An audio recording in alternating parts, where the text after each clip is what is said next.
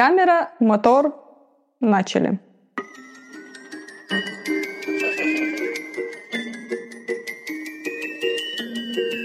Всем привет! С вами подкаст «Рону нехорошо», а вести его будем мы, Диана и Гульнар. В этом подкасте мы будем обсуждать много интересных тем от франшиз до фанфиков. А еще будем пытаться выяснить, почему некоторые фильмы, сериалы или книги настолько популярны, что аж диву даешься. А еще у нас с Дианой очень разные темпераменты. Я более эмоциональная, а Диана суперспокойная. Поэтому мы будем пробовать обсуждать различные темы и в процессе не поругаться. Наш первый выпуск посвящен кинофраншизе, которая и дала имя нашему подкасту. А точнее, благодаря фанфику по этой франшизе. Все верно. И это кинофраншиза «Гарри Поттер». Сегодня мы обсудим свои мысли об этих великолепных фильмах и книгах. А еще поразмышляем о том, как сильно эта эпопея повлияла на целое поколение. Ну что, давай начинать? Погнали! Ну, для начала рассказывай, как ты познакомилась с Гарри Поттером, сколько тебе тогда было лет? Так, ну, первый фильм, который я посмотрела, это был «Гарри Поттер и тайная комната». Помню, как на меня неизгладимое впечатление оставили пауки которых я по сей день не перевариваю. А философский камень я посмотрела позднее. Помню, что соседка, когда из Италии приехала, и у нее был диск или кассета. Возможно, это было в древние времена, когда еще были кассетные плееры. В общем, посмотрела «Философский камень», так впечатлилась вообще всей этой историей про магию, волшебство, что еще тогда книги выходили. Вот у меня брат покуп... Э, моему брату покупали все книги двоюродному, а я просто брала у него почитать. И все вот эти фильмы, например, этот, как этот фильм? «Кубок огня». «Кубок огня», по-моему. Или «Узник Аскабана». Я не помню, я забыла. Я забыла, какой это был фильм. Я его посмотрела. А, и только потом, лет через 5-7 я узнала, что, оказывается, я-то его посмотрела не до конца. Я посмотрела экранку во времена, когда я не знала, что существуют экранки. А у тебя как произошло знакомство с этой историей? Ну, я познакомилась впервые именно с книгами еще в школе. Это было в классе восьмом. А, насчет фильмов, вот не помню, когда в, в осознанном возрасте впервые стала смотреть эти фильмы, но очень хорошо помню, как читала их. Читала их на уроках, под партами, пока вели учителя, я сидела их вычитывала. Вот. Но э, за ним стала смотреть пристальнее да, за фильмами, когда уже прочитала все книги. Э, я тоже, у меня не было ни одной книги, я брала ее у одноклассницы и читала э, с ее, ее книги. Впоследствии, когда она уезжала уже в конце года, вот в восьмом классе, она мне оставила две книжки, это «Философский камень» и «Узник Аскабана». Ну и, конечно же, смотрела по телевизору, либо на кассетах эти фильмы. Ну, это же было еще в нулевые, так что там видеокассеты были в ходу. А оставила прям подарила? Прям да, навсегда? Какой святой человек. А я их потом, когда уезжала в Россию, подарила детям из своей школы. Ужасно. Узнала, узнала ли ты тогда, что Росман больше не выпускает эти книги? Я до сих пор не знала. Ты мне сейчас открыла очень-очень интересную вещь. Надо было забрать с собой. Это, это раритет. На самом деле, Росман уже давно, вот когда начали выпускать Махаон, возможно, даже чуть раньше, я, я не помню, что именно случилось. Возможно, у них просто закончились права. А, просто они перестали выпускать Гарри Поттера, и начался выпуск Махаона. И все те книги, которые сейчас, даже я себе купила все книги в переводе Росман, но я их купила там, они не настоящие, они, то есть, не их выпускали не Росман, а просто кто-то дома решил подзаработать, напечатал себе книги и продал мне. Ну, то есть, э, можно сказать так, что я отдала раритет, который можно было в будущем продать за очень большие деньги. Ну да, сейчас книга стоит в среднем 2000 одна. Да ты чего? Вот это я, конечно, прогадала. А если бы она еще и оригинальная, то за нее можно просить побольше. Серьезно. Так. Буду об этом думать. Как ты думаешь, какой из фильмов для тебя был самый любимый и который из них ты посмотрела наибольшее количество раз? Ты знаешь, вообще мой любимый фильм — это третий, это «Узник Аскабана». Э, я каждый год пересматриваю все, но мне кажется, «Узник Аскабана» я пересматривала больше всего раз. А, наверное, так. А у тебя? Ну, первые два фильма, потому что они имеют какую-то вообще атмосферу волшебства и Нового года. Это прям святое дело каждый год под Новый год пересмотреть. В целом мне все фильмы нравятся, но я не очень люблю Орден Феникса. Вот сколько бы раз я его не смотрела, я его всегда про него забываю. Я даже когда писала отзывы на все фильмы про Гарри Поттера, я забыла про Орден Феникса. А что так у тебя? Почему он тебе выпадает так из головы-то? Я не знаю, почему. Вот, видимо, как настолько скучный, я по-другому не знаю, как он не запоминающийся вообще никак. То же самое относится к первой части «Даров смерти». Я их не люблю, потому что там в целом тоже как будто бы ничего особо не происходит.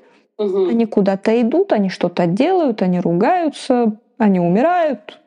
В общем, мне хочется вот движения. Мне кажется, на мой взгляд, Орден Феникса экранизация была книги не очень, потому что они очень много деталей опустились в книге. И даже смерти уже более мрачные были, потому что они много порезали, много опустили. Они в основном сосредоточились на истории Гарри и вообще как бы на их взаимодействие с Дамблдором и Волан-де-Мортом.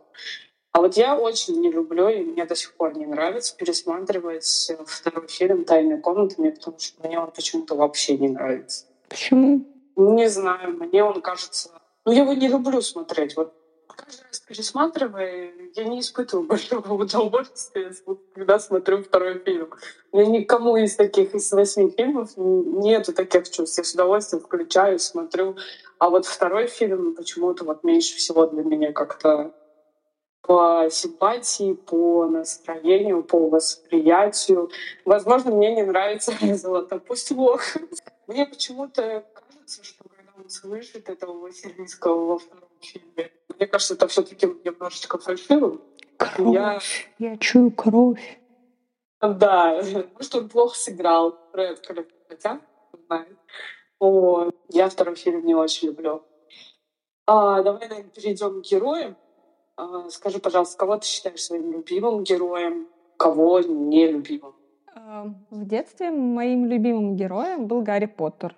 Наверное, если бы можно было бы там, я не знаю, в 13 лет выйти за него замуж, я бы это сделала. У меня были все с Гарри Поттером. Ручки, тетрадки, обложки, дневники. Все вот это. Я не знаю, почему. Вот мне, мне нравился вот этот очкарик. А потом, сейчас, например, сейчас он мне вообще не нравится. Сейчас мой любимый персонаж — это Гермиона. Возможно, потому что она единственная там адекватная. И если бы не было Гермионы, они бы все погибли еще в первом фильме, в первой книге. Реально, они ее не воспринимали всерьез, потому что она там очень умная, очень много читает, хочет быть там лучше всех. А потом она просто взяла в какой-то момент и спасла их. Они такие, ну, будем с ней дружить. Я думаю, какие вы лицемерные твари. Малолетние, одиннадцатилетние. Да, интересная, занятная история. Я, допустим, она мне... Вот у меня нет такого любимого персонажа. Я не помню в детстве, чтобы я выбирала кого-то одного. Мне просто нравились э, все персонажи из Гарри Поттера. А, ну, с каждым новым пересмотром мне все больше менялся вкус, и сейчас он поменялся очень сильно. Я когда была подростком читала, то мое внимание, конечно же, привлекала Гермиона Грейнджер, потому что ну, я тоже была так, э, была, хотела быть такой, да, самый умный, самый храбрый и самый такой заводилый, потому что все-таки она заводила их компании по большей части. А, и мне она казалась как бы самым подходящим персонажем, на кого можно было равняться. Но со временем, кстати, Гермиона мне очень сильно разонравилась. Я, если честно, не могу отличить от факта того, что мне не нравится актриса, а, но, скорее всего, вот ее игра как раз-таки мне немножко и повлияла на то, как моих глазах стала выглядеть Гермиона. И а, сейчас, на данный момент, меня стало больше привлекать, скорее всего, полумный Лагут да, и Невил Долгопупс. Что мне сейчас нравится из всех факультетов Слизерин. Ты когда-нибудь проходила тест, на какой факультет тебя бы распределила шляпа? А, да, по-моему, проходила то ли Коктевран, то ли Пуффиндуй у меня было. А у тебя? Как видно по моему прикиду, я Коктевран. На втором месте что было? На втором месте у меня Слизерин. И, и это мне, мне кажется, это просто идеальное сочетание ума и хитрости. Слизерин вообще как бы, да, он выделяется на фоне всех э, факультетов, как раз-таки не своими злодейскими какими-то, да, отсылками, а больше как раз-таки вот этой хитростью. Мне тоже хотела, хочется быть такой же хитрой и изворотливой, как слизеринцы. Но вот, увы, я слишком простая и бесхитрая. Поэтому ты пуффиндуй. Да. Расскажи мне тогда, как часто ты пересматриваешь Гарри Поттера? Ну, раз в год стабильно раз в год под Новый год. Это уже как традиция на самом деле. Не только у меня, а, наверное, у многих людей. Потому что, опять же, первые два фильма, они волшебные. Они прям атмосфера Нового года, праздника отлично передается в первых двух фильмах. Ну, меня тоже. Я стабильно пересматриваю один раз в год. Бывает иногда, что прям прикипит и захочется открыть, посмотреть еще раз. Первый фильм я очень люблю, да, эта атмосфера праздника очень сильная. Как я уже говорила, второй фильм я так смотрю одним глазком, и дальше уже как, с удовольствием с третьего фильма. Ну, давай тогда поговорим о том, как влиял Гарри Поттер на нас и наше поколение. Лично для меня эта серия стала базой для выбора того, что я буду читать, смотреть и даже слушать на многие годы вперед. И любовь к этим книгам и фильмам позволила мне еще глубже погрузиться в другие фантастические миры и изучать их. А как для тебя? Да, наверное, так и есть. И, возможно, именно Гарри Поттер на каком-то подсознательном уровне и заложил во мне любовь ко всему сверхъестественному. Я люблю всякого рода фэнтези, про ведьм, про вампиров, про оборотней, про ангелов и про прочую нечисть. Понятно. А, ну, я скажу такую вещь, нам вроде уже по много лет. Мы, мы еще попадаем под э, понятием молодежь. Поэтому мы еще да. молоды, не слушайте ее. Но благодаря этой серии фильмов и книг мы не ощущаем реального возраста и как будто навсегда остались где-то там своих подростковых летах, возрасте подростковом, более правильно, на уровне от 14 до 16 лет. Я не считаю, что это плохо. Мне кажется, всегда в любом возрасте нужно уметь сохранять в себе эту частичку детства. Ну вот если послушать мою маму, к примеру, да-да, возможно, мне в душе все еще 16. Потому что как еще объяснить, что я начала собирать фигурки фанка поп э, с Гермионой. У меня их пока четыре, а еще я купила себе мантию и палочку. Которой ты сейчас сидишь, и зрители не видят, но я вижу эту мантию и палочку, и это прекрасно. Могу себе позволить, как говорится, теперь-то уже. Ну, это мы говорим только про нас, кстати. Ну да. Но все равно я считаю, что серия книг о вот юном волшебнике, которую написала Джоан Роулинг, завоевала сердца миллионов читателей по всему миру. И она не только погрузила нас в удивительный мир магии и приключений, но и затронула такие важные темы, как дружба, смелость, предательство и самоопределение. Ну, я с тобой полностью согласна. А, ведь в книгах столько интересных деталей, которые угадываются уже во взрослом возрасте. Интересно, что эти книги и фильмы научили нас как-то неосознанно распознавать эти отсылки. Да, и как, как раз по поводу выбора книг и фильмов, как я говорила уже выше, да, ранее. Я ведь после прочтения книги Гарри Поттере э, прочитала и русскую версию, которую когда-то выпускал такой российский писатель а, его зовут Дмитрий Емец. А, если слышали, серия книг про Таню Гроты.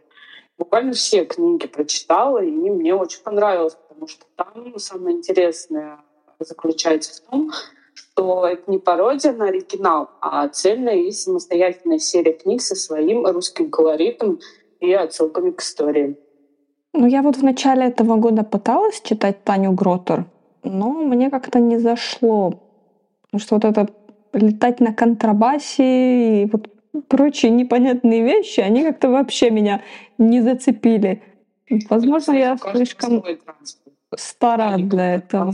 Но там дело не в этом, дело не в деталях э, волшебного мира, а в том, как писатель варьирует или, не знаю, апеллирует а, русскими сказками, легендами. То есть там очень много таких интересных э, фразочек. Я даже их когда-то находила в интернете, они у меня отдельные файлы были на компьютере, хранились.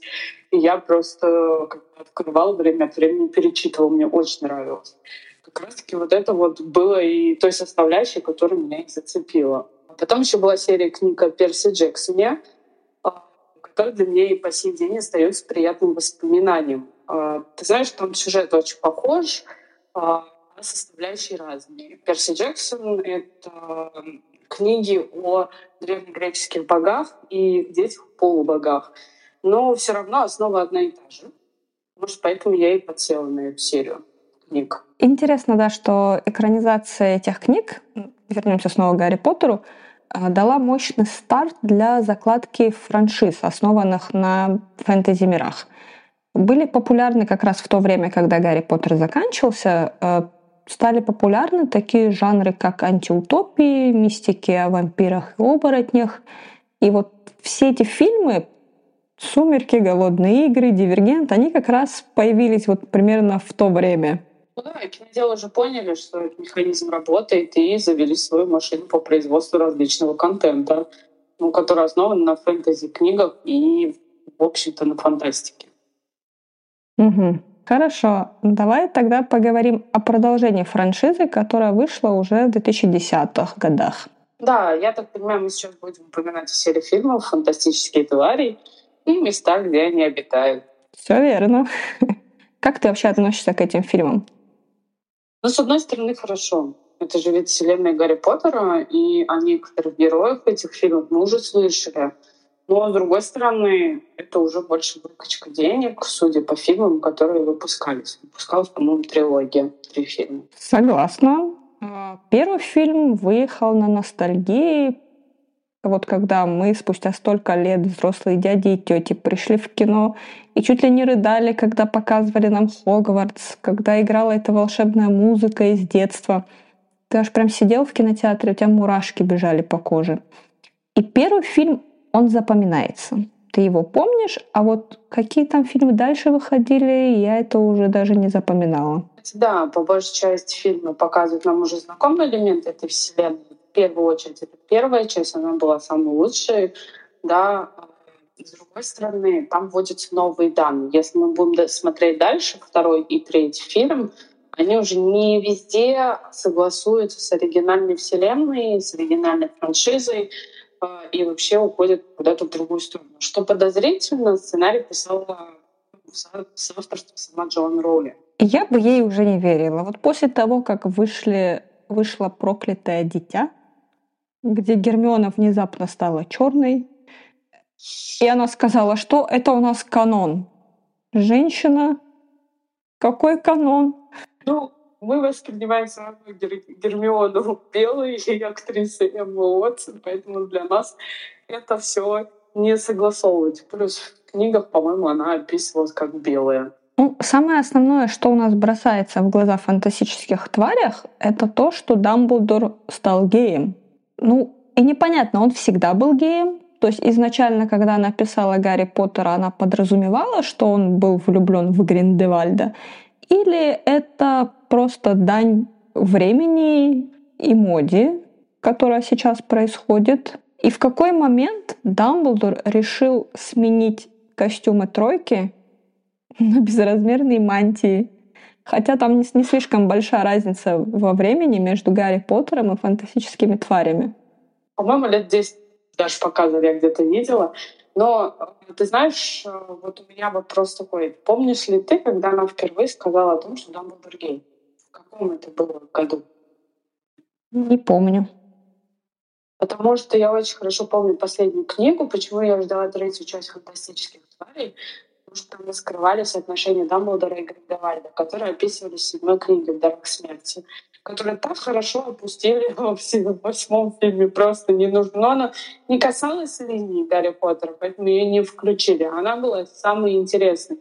Когда Гарри читал книгу, написанную Ритой Скейтер, как раз таки там очень хорошо раскрывалась вся эта история о том, что они а, как бы не только друзья, намеки были в седьмой книге. Ну, помню, не могу об этом спорить. Почему? Ну, почему я очень сильно говорю, ждала третью часть фантастических тварей, я думала, как раз-таки этот кусок истории покажет очень хорошо и как бы раскроет его. Но что получилось, то получилось. Но больше всего мне понравился, конечно, первый фильм. Он самый непредвзятый, и в нем чувствуется какая-то новизна. Есть знакомые элементы, но есть какие-то новые детали. Второй фильм и третий уже начинают, э, грубо говоря, тянуть кота за яйца. Ну, для меня больше всего в этой франшизе впоследствии стала история, как я уже говорила, противостояние Дамблдора и Гриндевальда. Кстати, отвлекусь, потому что не смогу не сказать. А, для меня Джуд Лоу подобрали в этой, а, в этой трилогии на роль Дамблдора. Это идеальный каст. Я в таком восторге была, когда увидела его в фильме. Уже я просто, ну, я сидела, визжала, я говорю, я пойду на этот фильм, я буду его смотреть, потому что это просто идеальный каст для меня. А ты как думаешь, он подходит на роль Дамблдора? Ну, мне он понравился. Но опять же, что должно было случиться с человеком, чтобы он сменил костюм тройка на мантию? Вот это главный вопрос, который остается загадкой. Надеюсь, мы впоследствии узнаем об этом.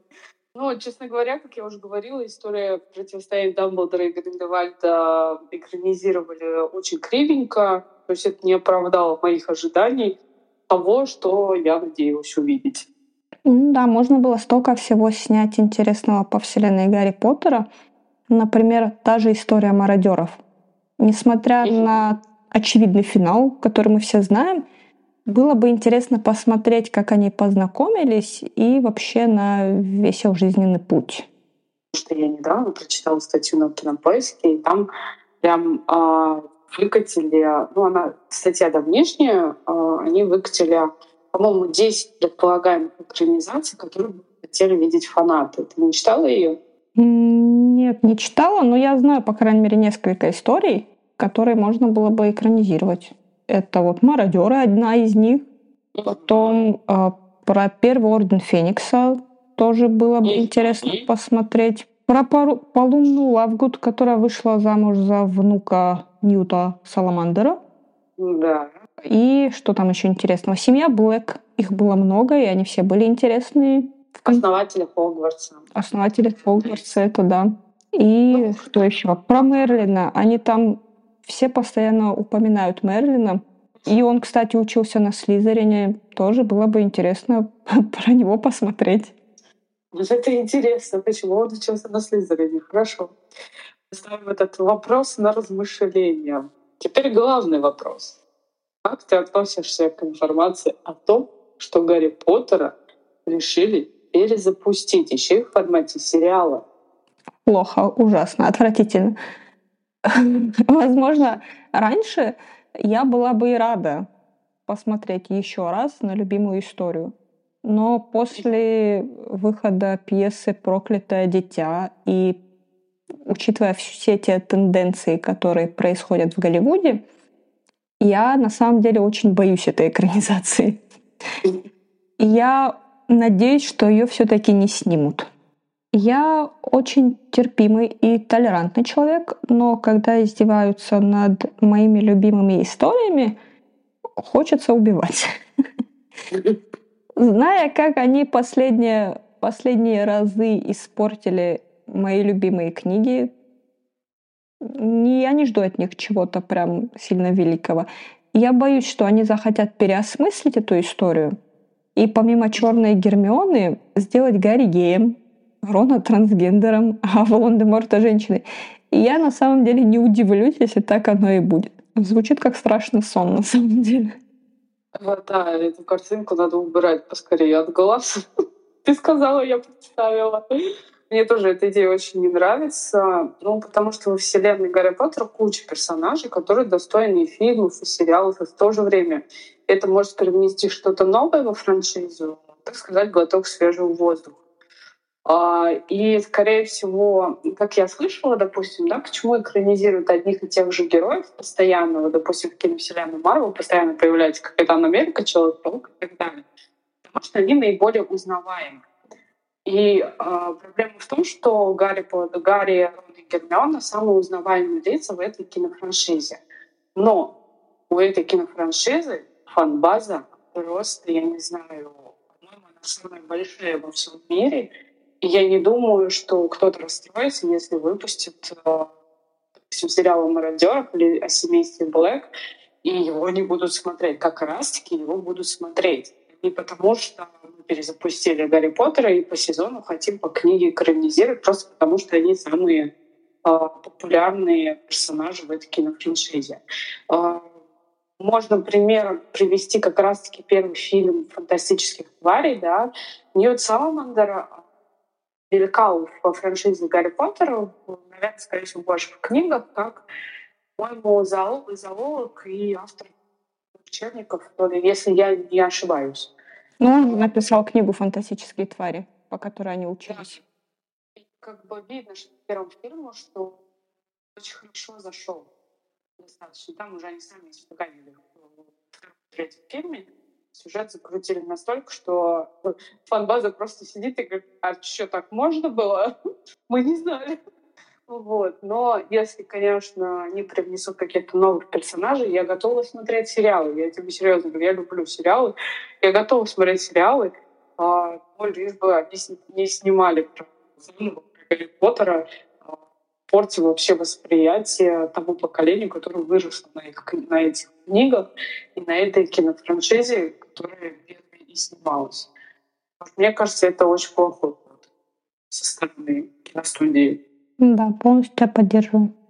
Ты знаешь, что у Радеров есть свой фанкаст? Да, я видела эти видосики в ТикТоке в большом количестве. И есть фанфик, ага. который называется «Дни мародеров», я его тебе скидывала. Я его не читала, но хочу когда-нибудь почитать.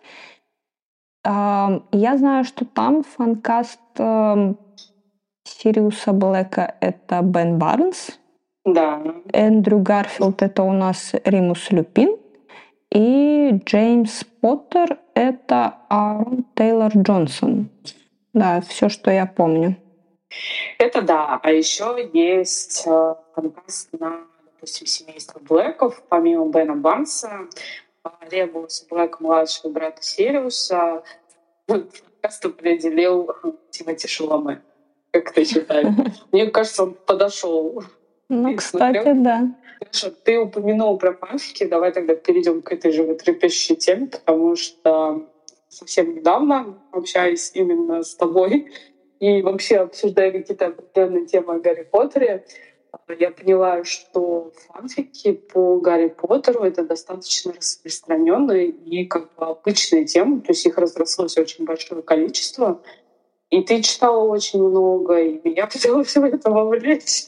Правда, меня хватило на один рассказ Алины Хвостовой но нехорошо. Как раз-таки именно этот рассказ вдохновил нас назвать наш подкаст именно так.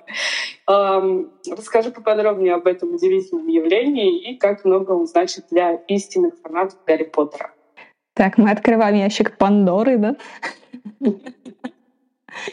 Да. Так, ну хорошо. А, возможно, для тех, кто не знает, фанфикшн — это от английского слова фан — это фанат, и fiction — это чтение, то есть фанатское чтиво. А поклонники пишут свои истории, которые основаны на других популярных произведениях, книгах, фильмах, сериалах, играх, на что угодно. И для примера наверняка все слышали о фильме и о книге «50 оттенков серого».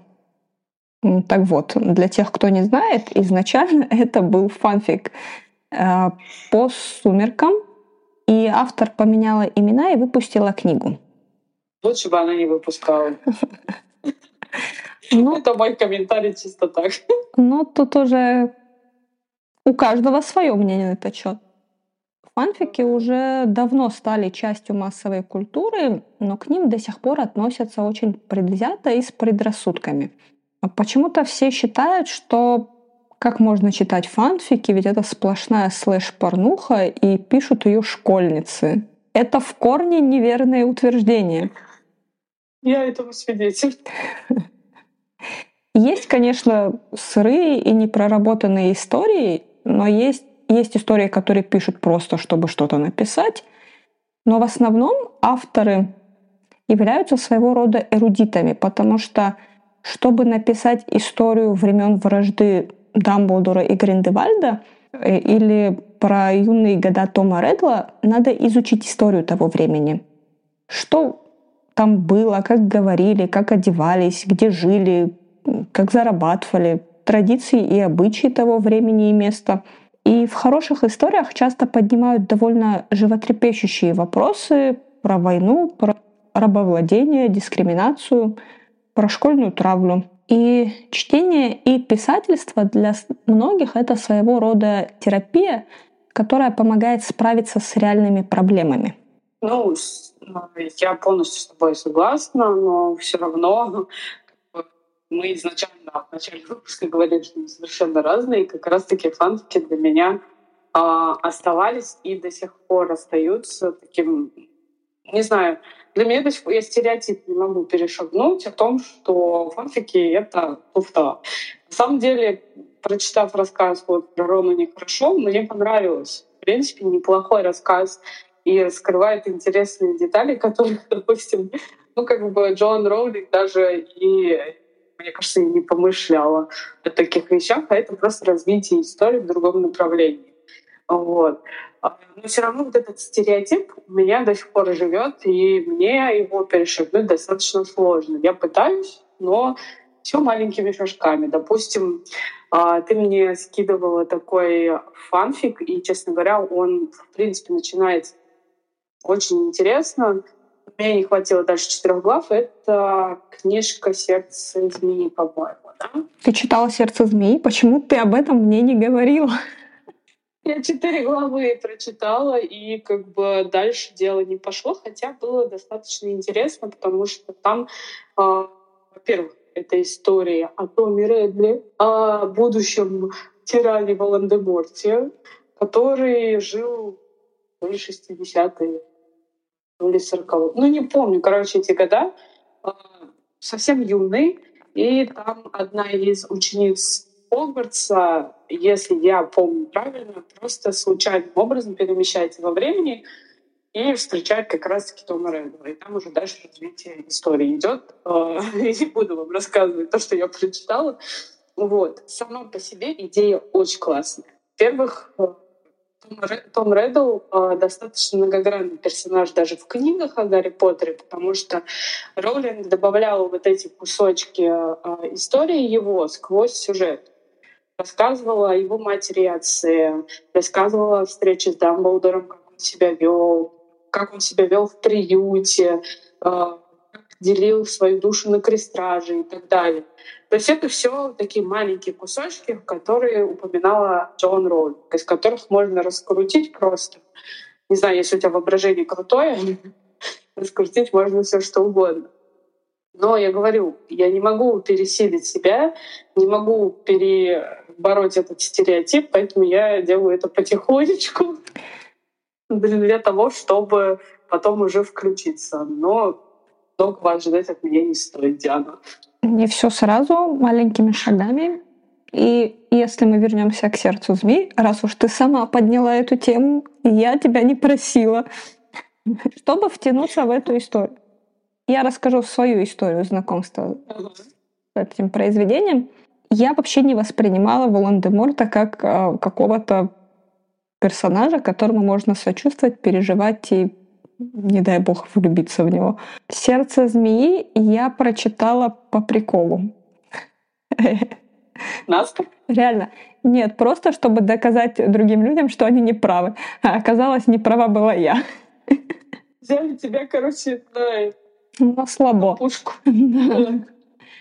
А, и вот в сердце змеи ты втягиваешься после десятой главы. Первые 10 глав — это ты просто вникаешь в суть вопроса, что происходит, когда, кто есть кто. Вот какие-то такие движения происходят непонятные, тебе обо всех потихонечку рассказывают, учитывая количество глав, там их 100, по-моему, если не больше. И Я после... посмотрела, и это расстроилась. И после десятой главы ты втягиваешься, тебе становится интересно. А потом в какой-то момент ты, как и главная героиня этого произведения, Миранда, которая считает Тома Реддл, она не знает, что Том Реддл — это Волан-де-Морт. Она mm. просто считает его очень плохим человеком, ужасным, отвратительным, который мучит людей. И вместе с ней ты не замечаешь, как ты влюбляешься в Тома Реддла. Ты в какой-то момент начинаешь думать, что он в целом не такой уж и плохой персонаж. И в целом все его поступки, они объяснимы. Как мы докатились.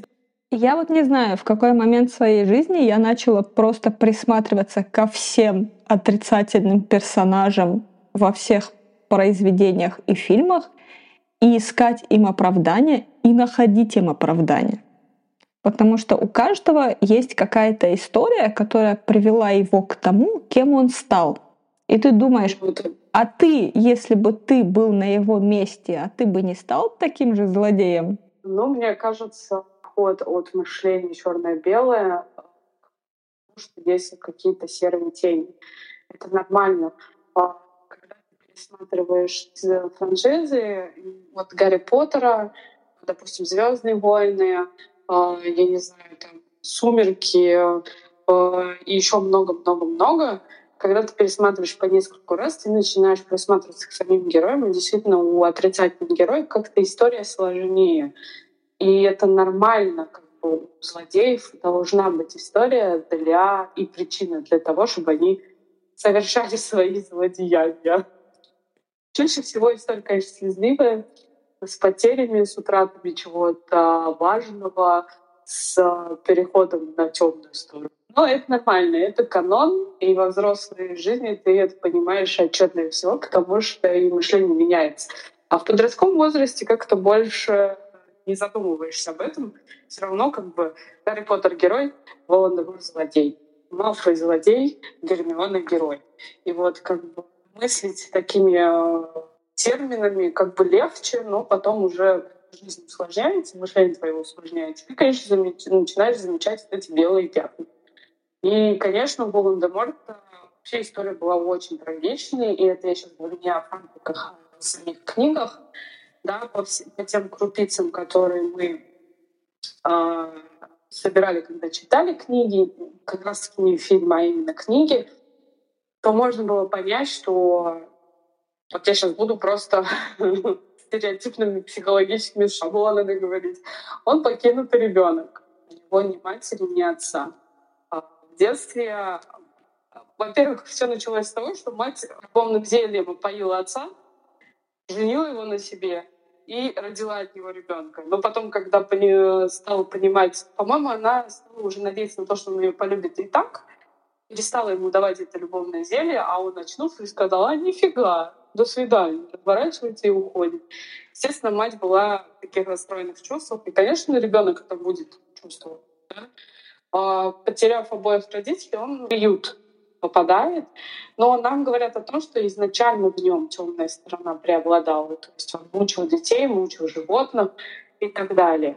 Но все равно, мне кажется, это оставило тень на и магия, которая была применена в его семье и его предкам. Он же предок Салазара Слизерина, я так помню, да?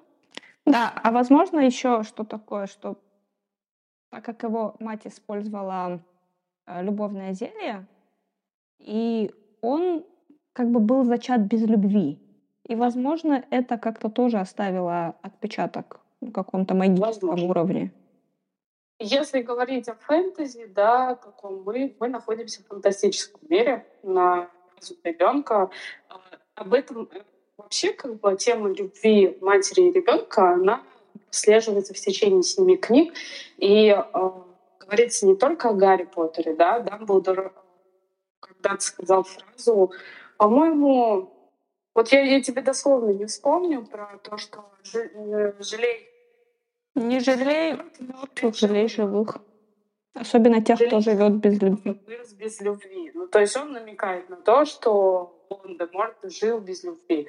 И, скорее всего, он зачат был без любви.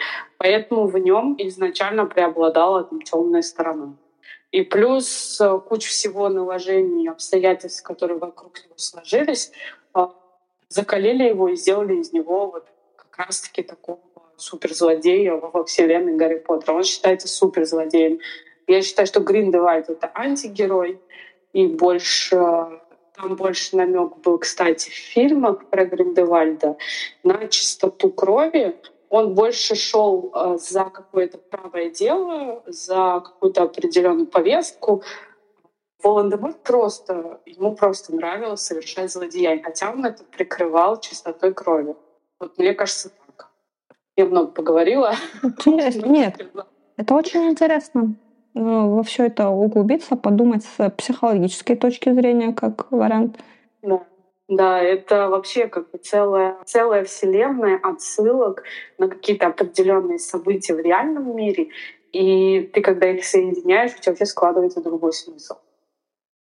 Вообще, вот как бы, когда ты начинаешь вот это все выдумываться, и очень большую роль сыграло то, что пересматривая, у меня интересная появилась особенность. Мы, короче, в прошлом году, когда пересматривали с младшей сестрой Гарри Поттера, я стала обращать внимание на второстепенных героев.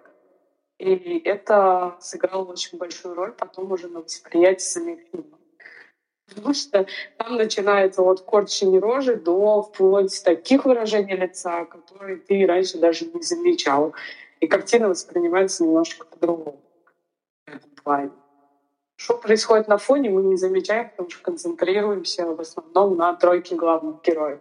Хотя на самом деле стоит, наверное, сосредоточиться именно на героях, которые стоят на втором плане, и это прям дополняет картину очень сильно. Да, сегодня мы обсудили очень много всего и очень подробно. И я думаю, что на сегодня мы закончим наши излияния и сделаем... Какой вывод мы сделаем, Гуля? Смотрите больше фантастики и наслаждайтесь моментом. Вам понравится. Да. Спасибо вам всем, что послушали нас. Эм, ставьте лайки, подписывайтесь на нас. Для нас это будет лучшим подарком от вас, наших слушателей. В следующем эпизоде мы поговорим уже другой кинофраншизе, кинофраншизе, которую обожаю, очень-очень-очень обожаю и Всем пока.